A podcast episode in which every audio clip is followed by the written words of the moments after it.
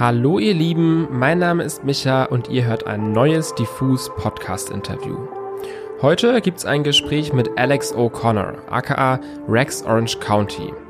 Wer sich für alternative Popmusik interessiert, kam um ihn in den letzten Jahren ja kaum herum. Schon sein Debütalbum von 2016 machte Tyler the Creator zum Fan und markierte den Beginn einer musikalischen Freundschaft, die auf Rex frisch erschienenem vierten Album mit dem Song Open a Window fortgeführt wird. Über diesen Song und das zugehörige Album Who Cares habe ich mit Alex im Podcast gesprochen.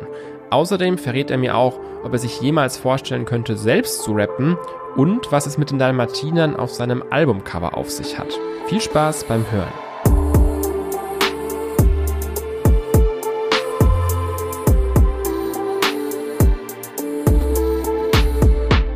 Yeah, first things first, I wanted to ask you because you released your last full length studio album back in 2019, which was Pony. And what have you been up to like ever since? Can you remember the exact point where you were like, okay, let's just start working on new music? Um, in all honesty, I before Pony was finished, I kind of I think Pony was actually being done being finished in around mm, uh, July of 2019 and then came out in October. So so after July, it was like mastered, and and I actually started working on um, another project that wasn't Who Cares. That's something else that I'm still working on to this day, and it's kind of like my the post Pony album that I have, and then.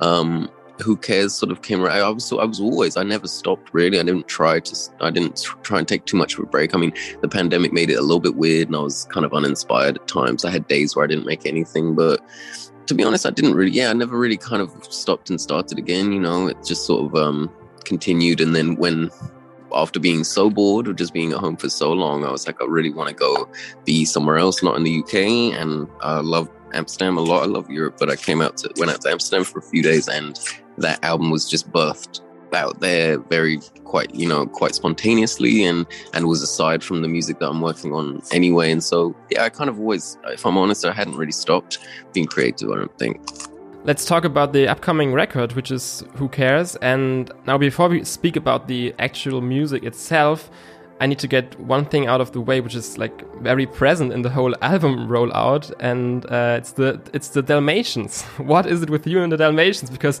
we saw them on the cover artwork, we saw them on your merchandise in the teaser video, and there's like loads of uh, photos in the uh, fanzine that you put out. So how did they basically end up as a sort of theme for the project? Well, I I mean I love animals a lot, and uh, mm. I, I think that's probably the first reason why. I I I, uh, I kind of had this idea for it to be like a slightly surreal indoor slash outdoor kind of can't tell whether it's inside or it looks like it's inside but it looks like it's real but it's not. And uh, we built the room and i kind of just wanted to I, I, said i really wanted to have like an abundance of one type of animal. And uh, we looked through a different a few a few different types of animal you know more like goats and like foxes and shit like that. And um and it turned out I thought it was going to be a little weird actually, and um, um, I wanted a deer actually as a fact, but I, but it didn't work out. But anyway, I seen this this one amazing photo on a, on the front cover of a book. Someone very close to me bought me this book, and it had a Dalmatian on the front, and I loved it so much. And um, I think I was speaking with them about it, and they were like, "Well, what about Dalmatians?" And I was like, "Shit, that's like obvious. It's a no brainer." And I'm like, "We should definitely do that." And uh, yeah, what there was enough of them. It was like we had a few of them there on that day, so it was yeah, it worked out well. Yeah, I wanted to ask about the whole photo and cover shoot because I can imagine it was like proper chaos, right? Because you had so many dogs in the same room with you. How, how was that? Yeah, it was it was chaos, but it was um it was good. I, lo- I mean, as I said, I love I loved them and love animals, so I was kind of happy to just be hanging out with them all day. It's quite fun. It's a fun day, like you know, just turning up and hanging out with dogs and just. I mean, I couldn't I couldn't control what what was going to be how I was gonna look in the pics, and I was really just hanging out with the dogs all day. So I just it was it was fun. Honestly, I had a good time. Yeah, it sounds fun, and it's I think it's a really good match with your music and with the album because it's such a like quirky and, and fun dog, and I, I think it really suits your music really well. So yeah, good good match. Um, so let's speak about your collaborators on the on the project for a bit. Now, maybe the most important person for putting together this project, aside from you yourself, obviously, uh, was probably Benny Sings, right? So, how did you guys first get in touch?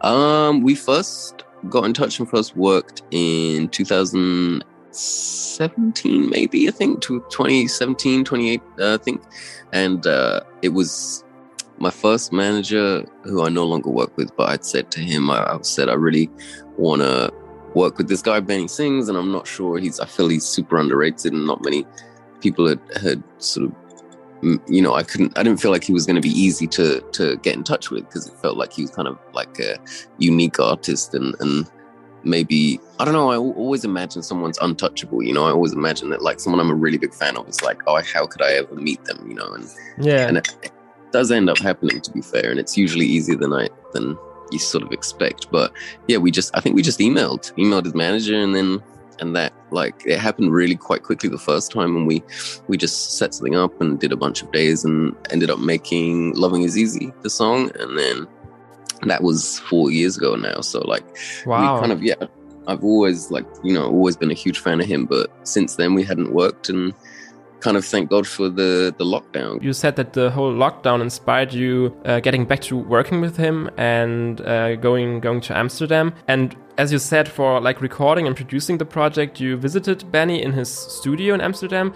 And what was that like? Did you get to take in the city as well and stuff, or was it a purely work related trip? Honestly, I've been I've been to Amsterdam a lot of times now, maybe like six, seven times. Whether that's for working or for just hanging out, um, I, and playing shows too. I love the the Netherlands and, and that part of the world a lot, and I know the area fairly well. And and I mm. think uh, that time with Benny, we were just kind of mainly we did we were there for just four days. Me and my my, my best friend Joe just went to hang out. Joe plays the bass, and um, he played bass on most of the album. So it was just two days. We did as much wow. as we could.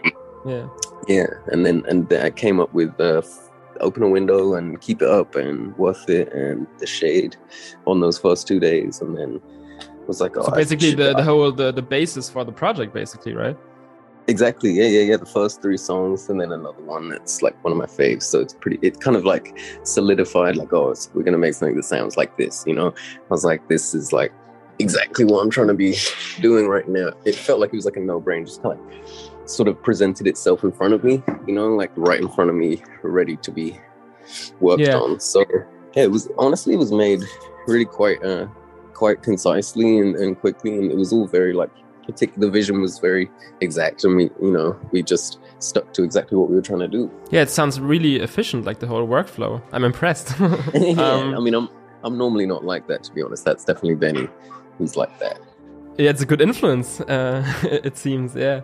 So another person that you've worked on uh, on the on the album, and basically it's actually the the only real feature for this project is uh, Tyler the Creator. And so, what do you think? What what's your relationship with him like?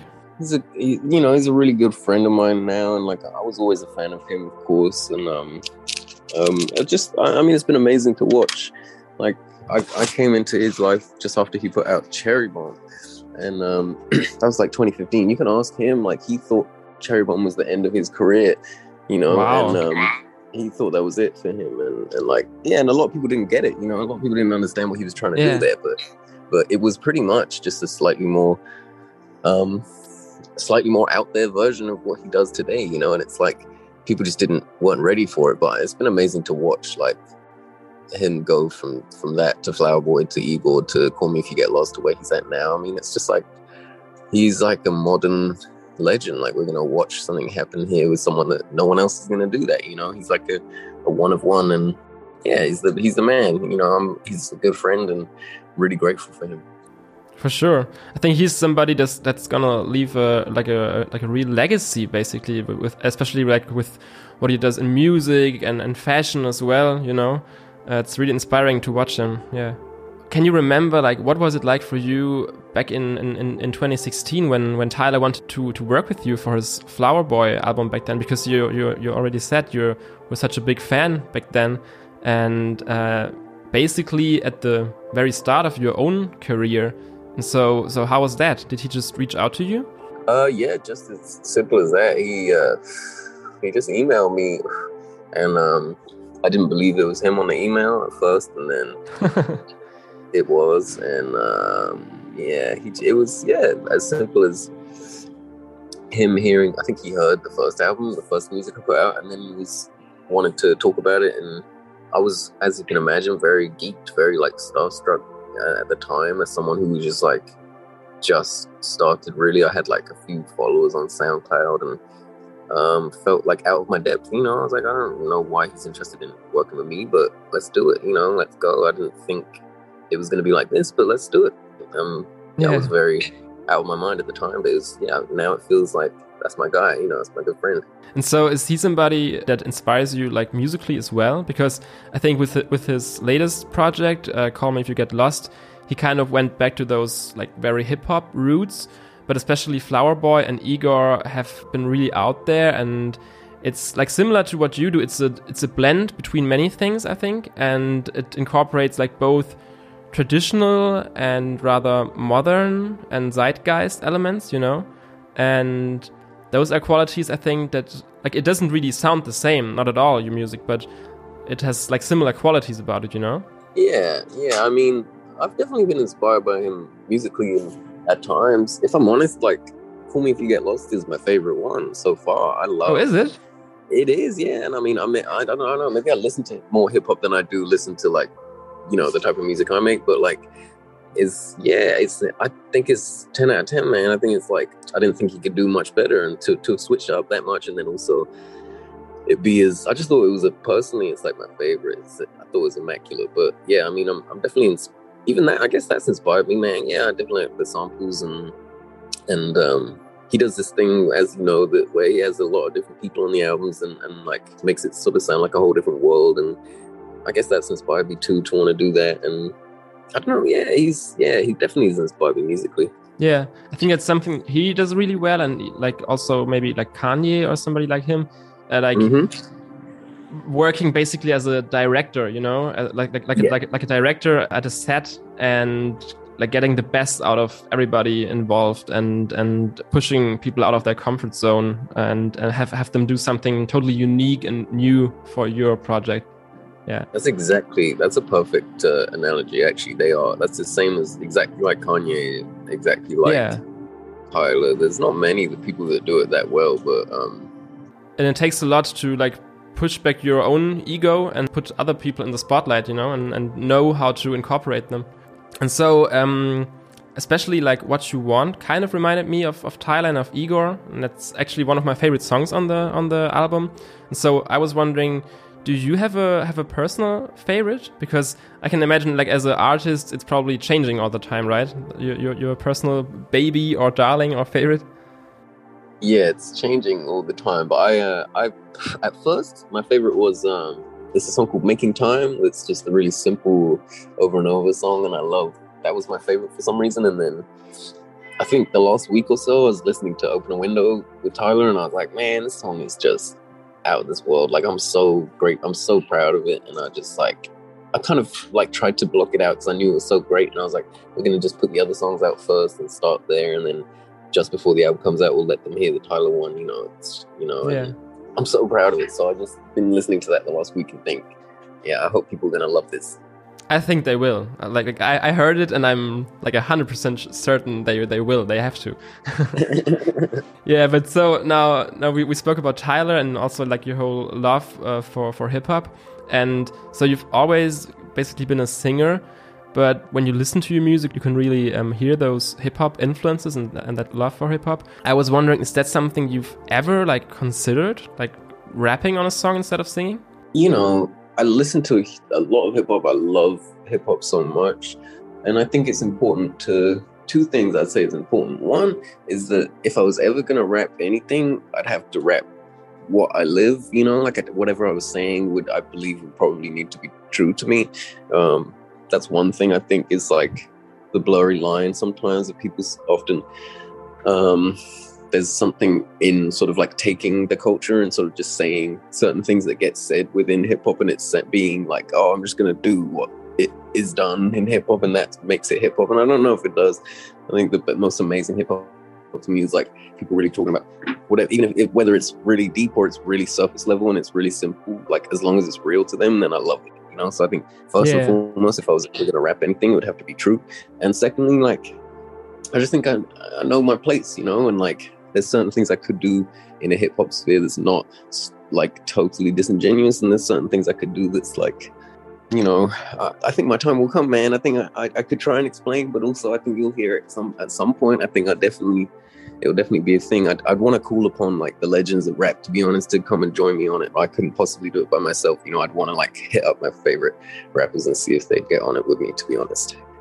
Yeah, for sure. I think it's something that has to come authentically like from from within yourself and not picking up just the vocabulary or the, the the, the kind of flows and the kind of things that everybody says just because it's like hip hop to, to do so. But I'm, I'm, I'm very excited to, to hear something like that at some point because uh, I think you can do such a, like, switch things up and develop in a, a organic way because I think it's something that people like Mac Miller maybe like did because he was always that rapper guy and then he just went out there and started singing like the basically the other way around like vice versa when he he dropped the like divine feminine and, and just said hey guys I'll, do songs I'll, I'll start singing now yeah yeah no it's exactly like that i mean um in all honesty i kind of started I kind of the very first stuff I was doing, I wasn't actually really, really singing. This is like before I put it put anything out. Like the first thing I ever really properly like wrote down, which didn't ever come out, was called Orange County, and it was just like a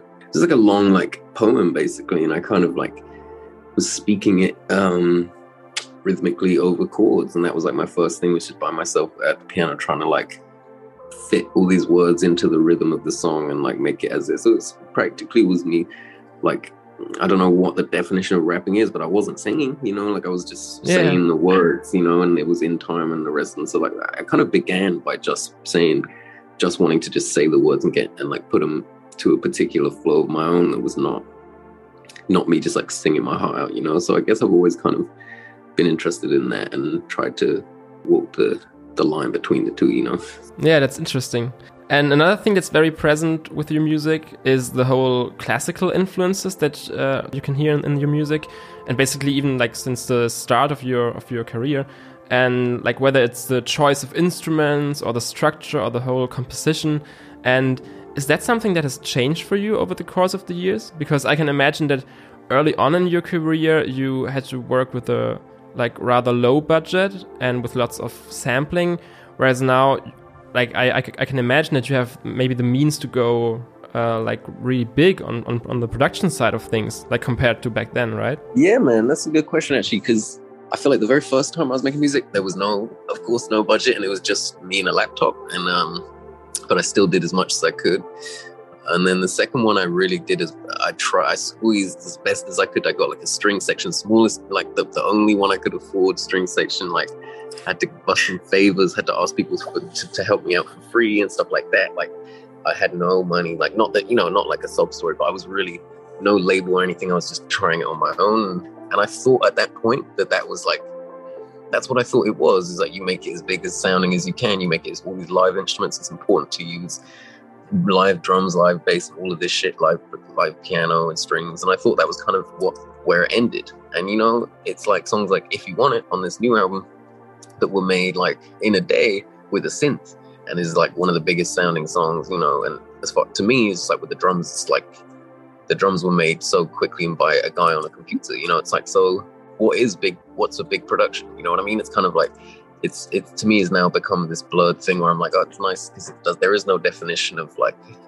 No, I don't want anyone to kind of tell what the budget was behind the album. You know, when they hear it, just kind of like it could have been super expensive, but made in a in, in a, t- it could have been like t- made in a tiny room. You don't know where it was made, how long it took, kind of thing, you know. And my perspective yeah. on it has changed a lot over the years.